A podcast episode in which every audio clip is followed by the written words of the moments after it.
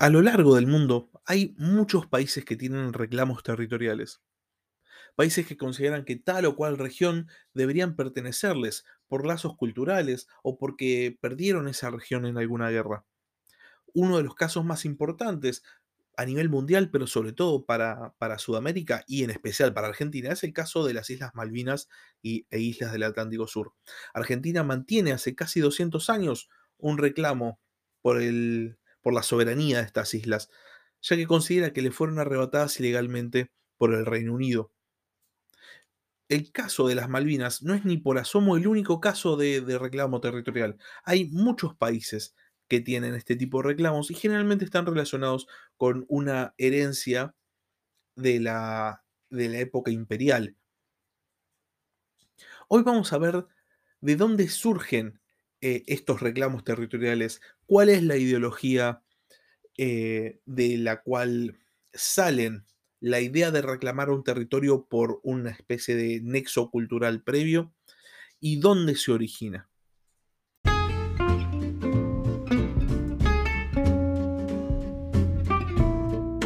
Sean bienvenidos a la Barba Roja de Barba Roja, un espacio para hablar sobre curiosidades de la historia.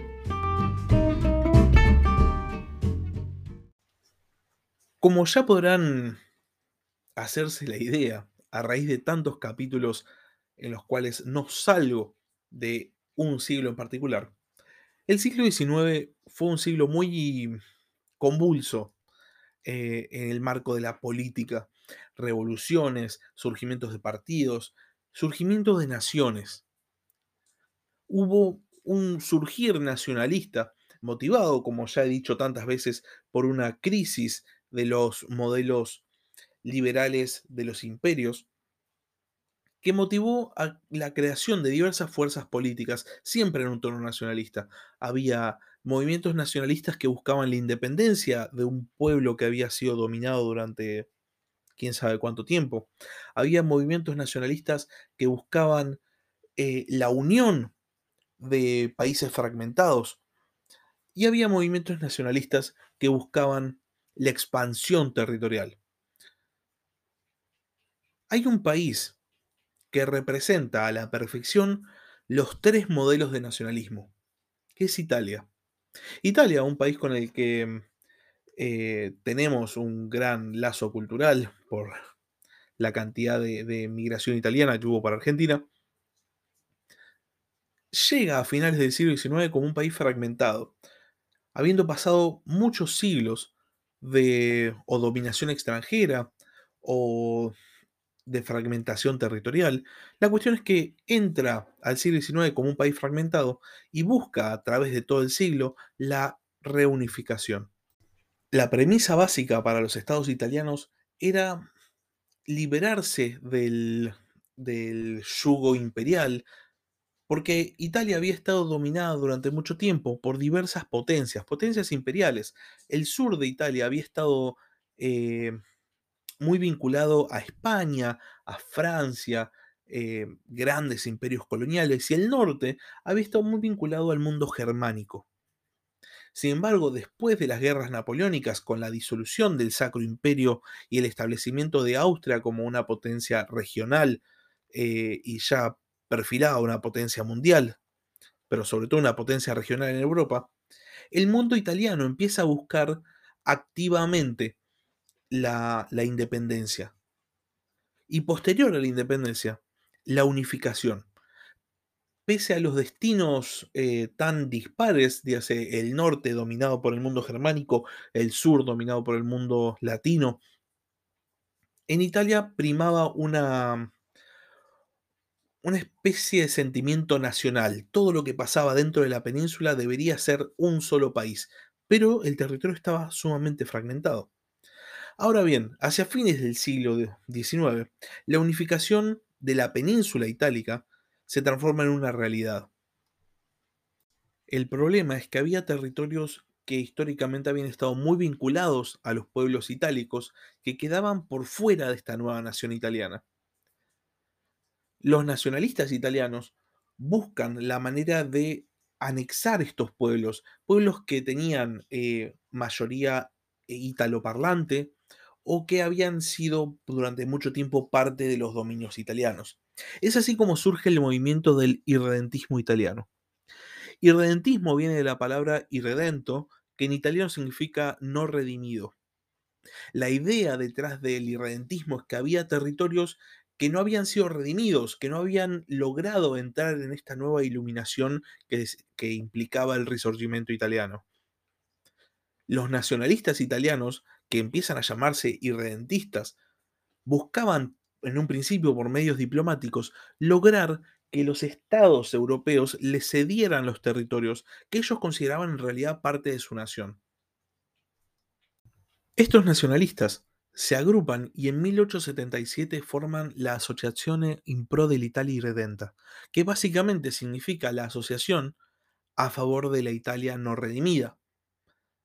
En sí era una fuerza política muy minoritaria en un primer momento que buscaba los medios políticos para establecer tratados e intentar anexar estos territorios de mayoría italoparlante que habían quedado por fuera de Italia. El problema, y sobre todo el problema para los irredentistas, es que en ese momento el reino de Italia no estaba buscando expandirse por Europa. Es más, lo primero que hace el reino de Italia unificado es firmar un tratado con Austria-Hungría. Y esto es visto casi como una tragedia por los irredentistas. ¿Por qué? Austria-Hungría, como ya vimos, que ya hablamos en otros capítulos, era un imperio multinacional. Dominaban muchísimos territorios con muchísimas lenguas diferentes. Y dentro de los territorios que dominaba Austria-Hungría estaban Trento y Trieste, dos regiones que los irredentistas italianos consideraban como pieza fundamental para la nacionalidad italiana el hecho de que el reino de Italia firmara un tratado con Austria-Hungría en vez de oponerse desde un primer momento e intentar recuperar estos territorios, era casi una traición para los irredentistas, por lo cual se posicionan en la oposición política. Así van a transcurrir los primeros años, una fuerza de oposición bastante minoritaria, no, no hacen mucha mella, hasta que a principios del siglo XX confluyen dentro del irredentismo dos partidos políticos de masas muy fuertes a principios de siglo en Italia. El socialismo, por un lado, y el nacionalismo de derecha, por el otro. El nacionalismo estaba comandado por un tipo que se llamaba de apellido Danuncio, que era bastante conocido, era un, escritor y eventualmente se va a transformar en un héroe de guerra. Los irredentistas consiguen de esta manera el músculo político necesario para transformarse de una pequeña fuerza de oposición a una fuerza formadora de opinión política que puede torcer el rumbo de su política nacional, hasta el punto de que Italia abandona esta alianza con Austria-Hungría para posicionarse con Francia e Inglaterra a la hora de entrar en la Primera Guerra Mundial. ¿Por qué Italia entra en la Primera Guerra Mundial del lado de Francia e Inglaterra? Porque Francia e Inglaterra firman tratados con Italia, tratados secretos, en los cuales le prometían al reino de Italia las regiones del Trentino, Istria y Dalmacia. Después de la Primera Guerra Mundial, Italia no consigue estos territorios, debido sobre todo a la oposición de Woodrow Wilson, el presidente estadounidense del cual también hemos hablado en este podcast. Es así como Danuncio, este, este escritor devenido en líder político, decide agarrar las tropas que él había comandado en la Primera Guerra Mundial, que se llamaban los Arditi, eran una tropa de élite de Italia, y decide tomar Fiume, que actualmente quedaría en Croacia. Esto es visto por el nacionalismo italiano como casi una piedra fundamental de la epopeya nacional es el líder italiano que ante la injusticia de no recuperar los territorios que les pertenecen por derecho, agarra las armas y se manda a la conquista. Y sobre todo, es visto con ojos, eh, con buenos ojos, casi con emoción, por un Benito Mussolini, que va a tomar las ideas irredentistas y las va a usar para formar un nuevo partido político. Mussolini no solo va a tomar la forma militarista de D'Annunzio, sino que también va a tomar una serie de ideas que este líder ultranacionalista italiano escribe en una especie de constitución que hace. D'Annunzio lo que hace es establecer una forma de Estado corporativista, con nueve corporaciones para representar a diferentes sectores de la economía, empleados, trabajadores, profesionales, así como una décima parte en la cual solo van a estar los que D'Annunzio llama humanos superiores. Dentro de estos humanos superiores, D'Annunzio creía que iban a estar los héroes militares, los poetas de la nación, los superhombres. Esta idea tan propia de fines del siglo XIX, principios del siglo XX, de superhombre, está plasmada en la idea, en la mentalidad de D'Annunzio.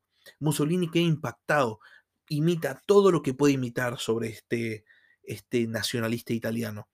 D'Annunzio es el que incorpora, por ejemplo, el saludo romano para, para manifestar de alguna manera la relación de su causa con la Roma imperial.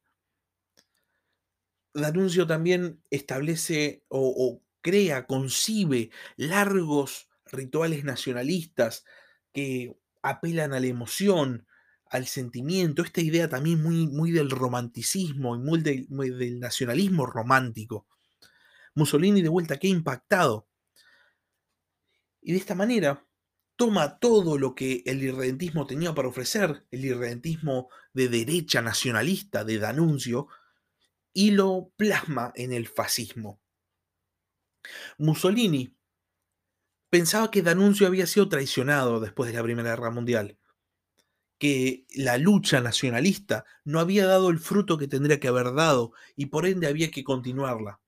Los fascistas se proponen buscar nuevos aliados porque los aliados que habían tenido en la Primera Guerra Mundial los habían traicionado. Lo primero que hace Mussolini es establecer nuevos territorios que forman parte de la Italia irredenta y que tienen que formar parte del núcleo nacional italiano. Niza, Saboya, Córcega y Túnez. Niza, Saboya y Córcega estaban bajo dominación francesa, un aliado de Italia. Mussolini rompe relaciones con Italia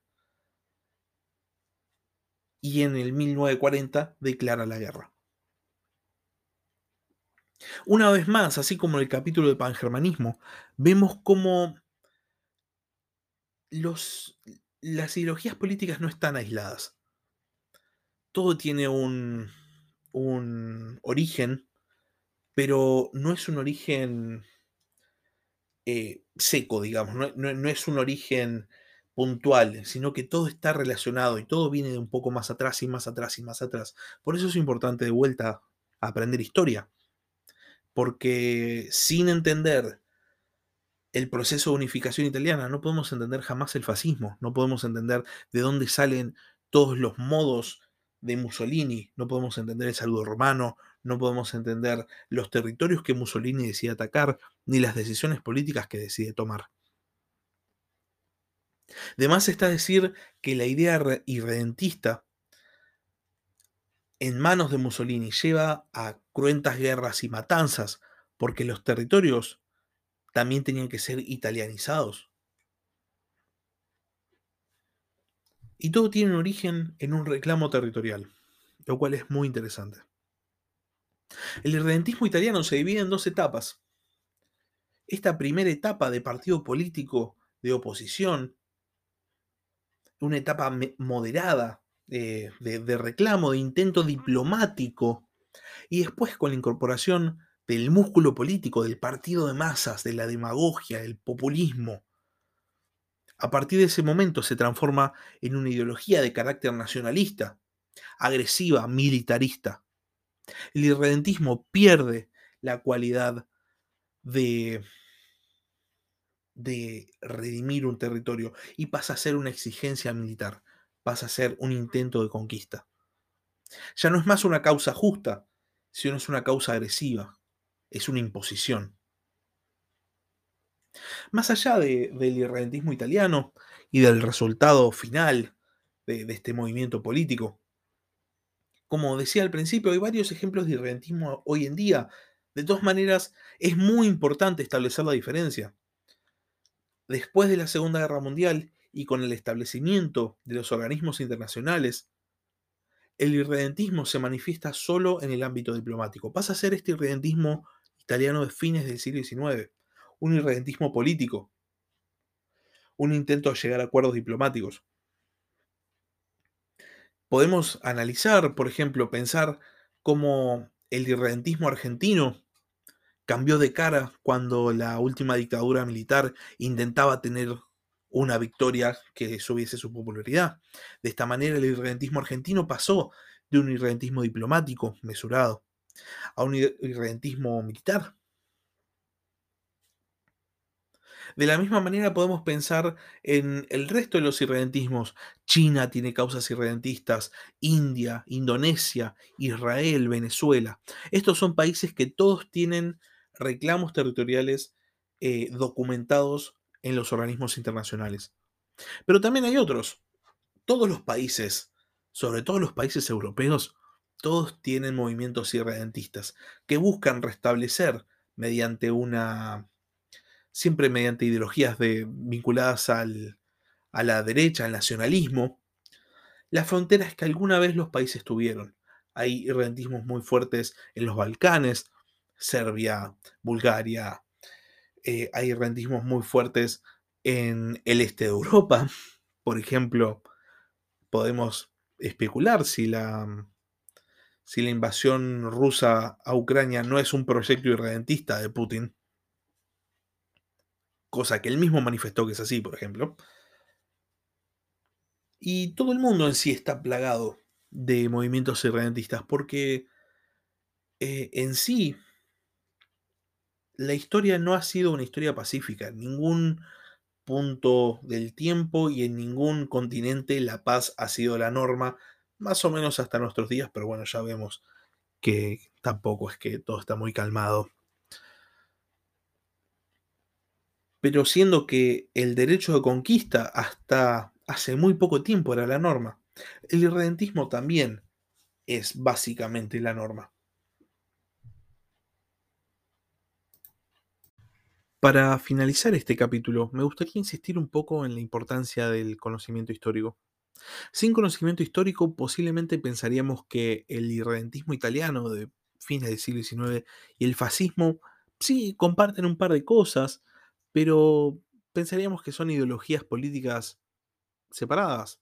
Y después de todo, hay más de medio siglo entre un movimiento político y el otro. Pero la realidad es que gracias al aprendizaje de la historia podemos ver que son dos movimientos políticos que están íntimamente relacionados. Básicamente uno es el resultado del otro, o aunque sea uno, toma todo, todo del otro. Y esto nos permite entender que ningún hecho ni ningún movimiento político está verdaderamente aislado y que son todos procesos, son todas evoluciones. Comprender la evolución de estas ideologías nos permite no solo comprender su origen, ver, por ejemplo, de dónde sacaron este músculo político, estas masas, los rituales de los partidos ultranacionalistas, el saludo romano o ciertas formas, no solo eso, sino también y más importante, nos permite aprender acerca de la evolución de, estos movimientos, de movimientos nacionalistas moderados a movimientos ultranacionalistas violentos, para impedir de que este tipo de ideología se vuelva a repetir, para lograr evitar otra gran tragedia de la humanidad.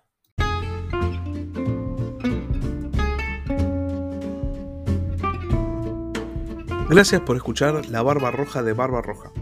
Cualquier duda, comentario o pregunta que quieras hacer, lo puedes hacer a la barba roja de barbarroja.gmail.com.